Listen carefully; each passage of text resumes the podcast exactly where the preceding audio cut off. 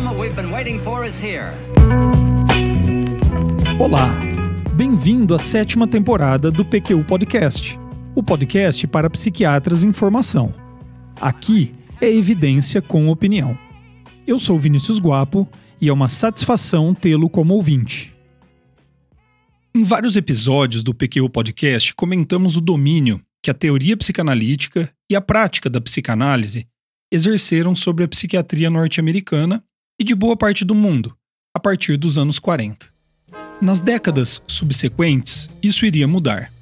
Em grande parte graças a um grupo de jovens psiquiatras que se reuniram no Departamento de Psiquiatria da Washington University, em St. Louis, no Missouri, para tentar mudar a maneira como se conceituava e se fazia na prática clínica os diagnósticos psiquiátricos.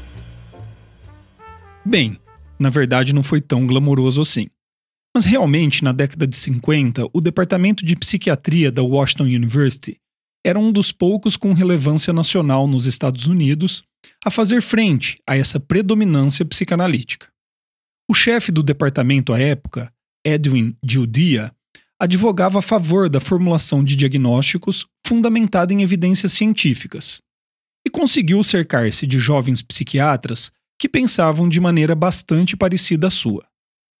Eli Robbins, George Winokur e Samuel Goose foram os responsáveis por criar e manter uma filosofia de trabalho que de fato revolucionou a maneira como fazemos diagnósticos psiquiátricos.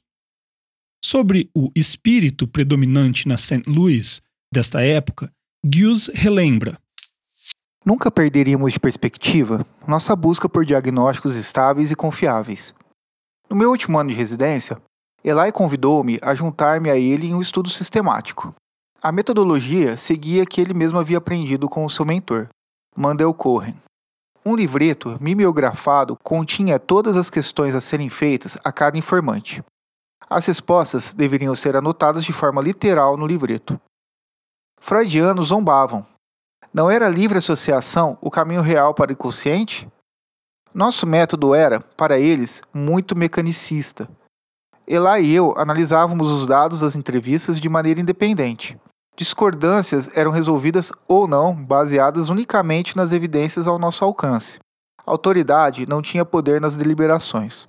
Nós estávamos empregando critérios explícitos para a formulação de diagnósticos. Era a primeira vez que isso acontecia na pesquisa americana. Mais tarde, em 1966, John Feiner, sim, aquele dos critérios de Feiner, iria juntar-se a esse trio de professores.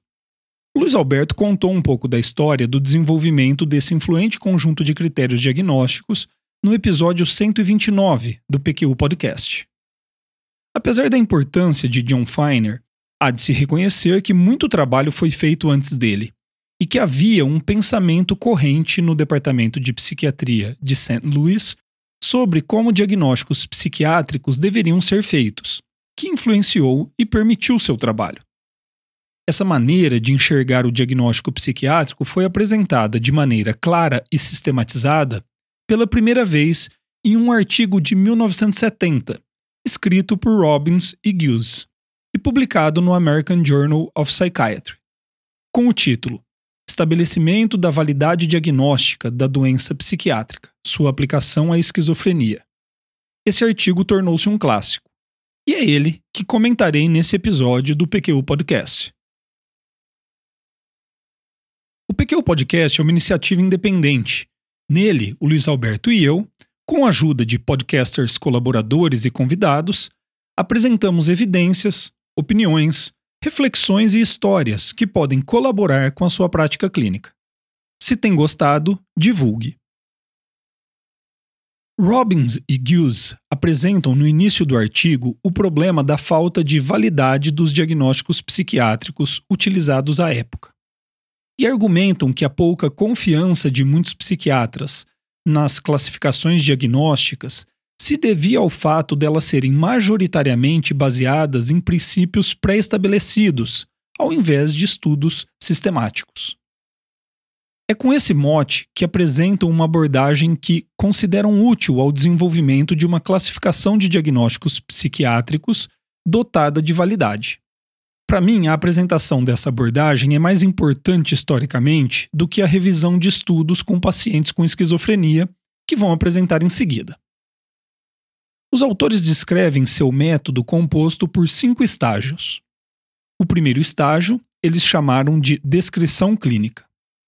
Explicam que um primeiro passo para a classificação de doenças é a descrição da apresentação clínica.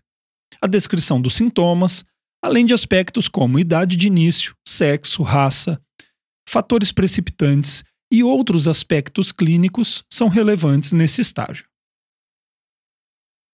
O segundo estágio, estudos laboratoriais. Achados químicos, fisiológicos, radiológicos e anatômicos seriam os exemplos mais típicos. Porém, os autores argumentam que alguns testes psicológicos comprovadamente confiáveis podem entrar nesse estágio de validação de um diagnóstico.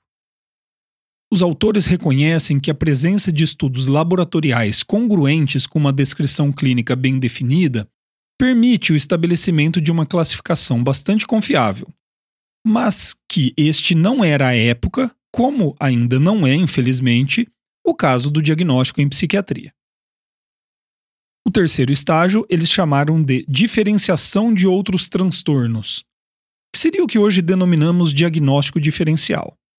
Já que pacientes com diferentes transtornos podem apresentar características clínicas e laboratoriais similares, torna-se essencial especificar-se critérios de exclusão ao se caracterizar um diagnóstico. Além da diferenciação de outros transtornos já conhecidos e descritos, esse processo deve também permitir a exclusão de casos limítrofes e duvidosos, mesmo que não se consiga estabelecer um diagnóstico específico para eles.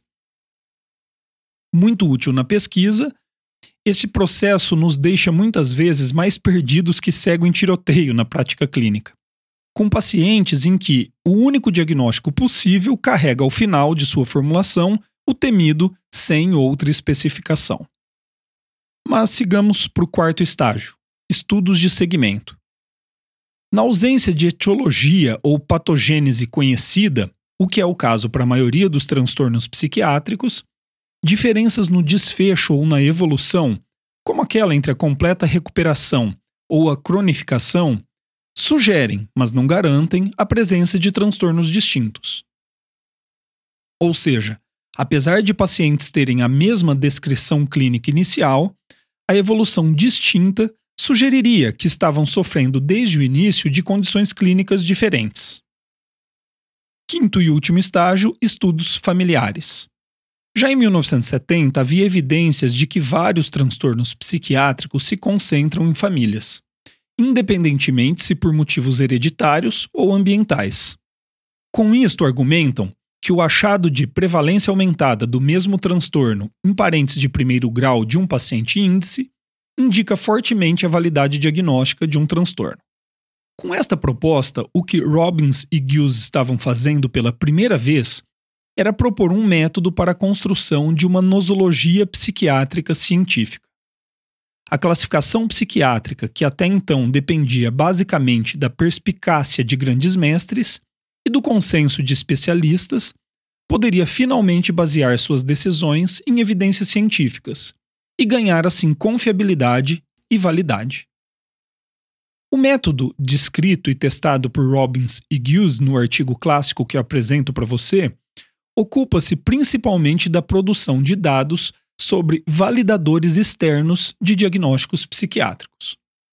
Sintomas cardinais, correlatos demográficos, sintomatologia concorrente, aquela que não está incluída na descrição clínica típica, testagem biológica e psicológica, fatores de risco ambientais, estabilidade do diagnóstico, curso da doença, história familiar, resposta ao tratamento.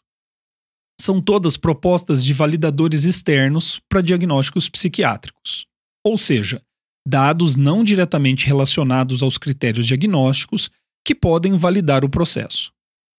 Para nossa geração, essa visão pode parecer óbvia, mas eu espero que a breve contextualização histórica que eu fiz ajude você a entender o tamanho da mudança de paradigma que estava sendo proposta.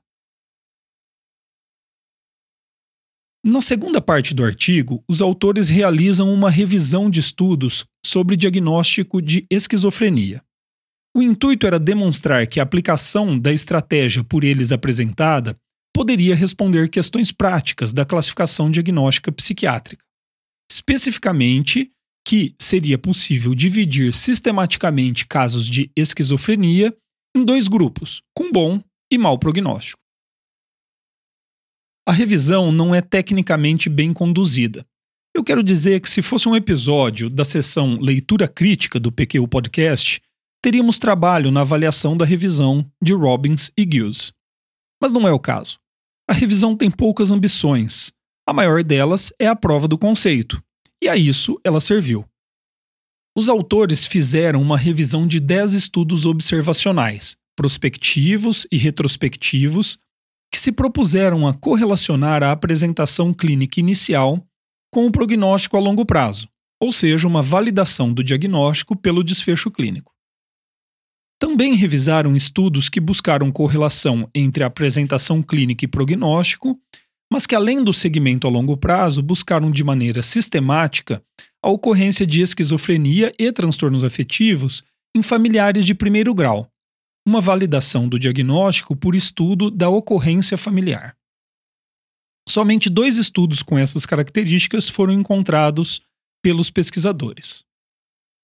Bom, na primeira revisão, os pacientes em que se previu mau prognóstico evoluíram de acordo com a previsão em 55 a 91% dos casos. Já a evolução discordante ocorreu em 1 a 15% dos casos. Em contrapartida, 36 a 83% dos pacientes em que se estimou melhor prognóstico com base na apresentação clínica evoluíram em consonância com a previsão. Já em 3 a 26% desses casos, houve discordância. Os autores sugerem, a partir deste achado, que esquizofrenia de bom e mau prognóstico seriam transtornos distintos. Para explicar a variação de índices de acerto, ou seja, que não houve 100% de acerto, os autores sugerem duas alternativas. Ou os critérios utilizados para distinguir os dois grupos, mau e bom prognóstico, não são eficazes o suficiente e permitem que pacientes com mau prognóstico sejam classificados como bom prognóstico e vice-versa. Ou cada grupo de fato contém transtornos distintos entre si, porém com prognósticos variáveis. Na segunda revisão dos estudos de incidência de esquizofrenia e transtornos afetivos nas famílias de pacientes diagnosticados com esquizofrenia, Robin e Hughes encontraram maior ocorrência de esquizofrenia em familiares de pacientes com bom prognóstico do que na população geral. Porém, um número ainda maior de pessoas com transtornos afetivos nesse grupo. A interpretação dada foi de que, no grupo classificado como esquizofrenia de bom prognóstico, havia uma grande porcentagem de pacientes com provável diagnóstico de transtorno afetivo, apesar de também haver uma parcela de pacientes com esquizofrenia. Já nos pacientes com diagnóstico inicial de esquizofrenia de mau prognóstico, os autores acharam uma predominância de familiares com diagnóstico de esquizofrenia, e não transtorno afetivo. Estes resultados oferecem evidências, ainda iniciais, de que a abordagem proposta por Robbins e Gills para estabelecer a validade de diagnósticos psiquiátricos é poderosa. Os autores encerram a apresentação de tal abordagem com uma frase que apontaria as maiores dificuldades que seu método iria enfrentar no futuro, assim como seu melhor encaminhamento. Abre aspas para eles. Nós esperamos que fique evidente que esses cinco estágios interagem uns com os outros, de maneira que novos achados em qualquer um dos estágios pode levar a modificações em um ou mais estágios. O processo caracteriza-se, portanto, por constante reavaliação e correção, e crescente refinamento, levando a grupos diagnósticos cada vez mais homogêneos. Fecha aspas. Eu vou explicar. Os estágios do método proposto por Robbins e Hughes são, na verdade, maneiras práticas de se estudar validadores externos de transtornos psiquiátricos. Como explica Kenneth Kendler em uma série de artigos sobre nosologia psiquiátrica, na falta de meios para demonstrar a etiologia e a fisiopatologia dos transtornos psiquiátricos, O uso de validadores externos é uma alternativa legítima para se defender uma nosologia psiquiátrica baseada no método científico. O problema apontado por Robbins e Hughes é que estes validadores não têm poder absoluto, dependem um dos outros e podem ser influenciados por outros validadores. Um problema maior ainda é: e quando os diferentes validadores não concordam entre si? Para solucionar esse problema, precisaríamos de uma hierarquia de validadores. Mas desde os tempos de Kraepelin, é praticamente impossível chegar a um consenso sobre esse ponto. O desfecho ou a evolução clínica tem grande relevância ao permitir a realização de prognósticos e garantir estabilidade diagnóstica. Já a ocorrência familiar ou mesmo a genética de um transtorno assim como a resposta terapêutica e exames laboratoriais, são validadores que sugerem fatores etiológicos. A apresentação clínica e a determinação de sintomas cardinais ou patognomônicos trazem praticidade e garantem confiabilidade ao diagnóstico. Quais validadores seriam mais importantes? É difícil dizer, hein? Ao se referir a um processo caracterizado por constante reavaliação e correção e crescente refinamento, os autores apontam de maneira ainda rudimentar um caminho, uma direção para a ciência da nosologia psiquiátrica. Kenneth Kendler, sempre ele, desenvolve e traz sofisticação para essa ideia. Ele propõe que importemos um conceito criado por um filósofo da ciência, Hazok Cheng, no livro chamado Inventando a Temperatura: Medidas e o Progresso Científico. Tradução livre. O conceito é o de iteração epistemológica. Legal, não é? E com isso eu encerro esse episódio. Brincadeira. eu não vou te deixar no escuro quanto a um conceito tão importante e inovador. Vamos lá. A iteração epistemológica é um conceito originário da matemática definido como um método computacional que gera uma série de estimativas progressivamente mais apuradas de um determinado parâmetro. Em um sistema iterativo, cada estimativa aproxima-se mais da verdade, se comparada à predecessora, de modo que, com um número suficiente de estimativas, chega-se a uma estimativa estável e acurada do parâmetro estudado. Cheng propõe que nos valhamos de método equivalente para lidar com a característica cumulativa e muitas vezes contraditória das evidências científicas. Iteração epistemológica é a aplicação do conceito de iteração ao processo de aquisição de conhecimento. Se o método de validação de transtornos psiquiátricos que utilizamos desde Robbins e Hughes valendo-se de validadores externos como descrição clínica, evolução, hereditariedade genética, exames laboratoriais e de imagem, resposta ao tratamento, refletem uma verdade objetiva da realidade. E queremos que as classificações psiquiátricas descrevam cada vez com maior precisão essa realidade. O único caminho é garantir que cada revisão de nossa classificação preserve o que há de verdadeiro na anterior e promova mudanças com base em evidências científicas convincentes de que a mudança trará melhor performance na confecção de diagnósticos válidos, confiáveis e estáveis. Agora sim eu posso encerrar. Nesse episódio do PQ Podcast, apresentei e comentei artigo clássico sobre nosologia psiquiátrica, de autoria de Eli Robbins e Samuel Hughes, à época integrantes do Departamento de Psiquiatria da Washington University, em St. Louis, em que apresentaram pela primeira vez, de maneira sistematizada, uma proposta para a construção de uma nosologia psiquiátrica baseada em evidências científicas.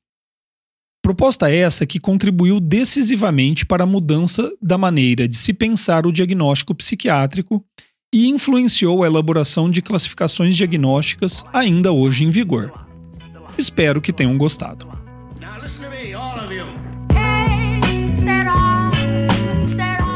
Acesse a nossa página no Facebook e siga-nos no Instagram para ficar por dentro de tudo o que acontece no PQU Podcast. Confira em www.pqpodcast.com.br todos os episódios já publicados, com as respectivas referências, organizados por data, autor e sessão. Agradecemos sua atenção.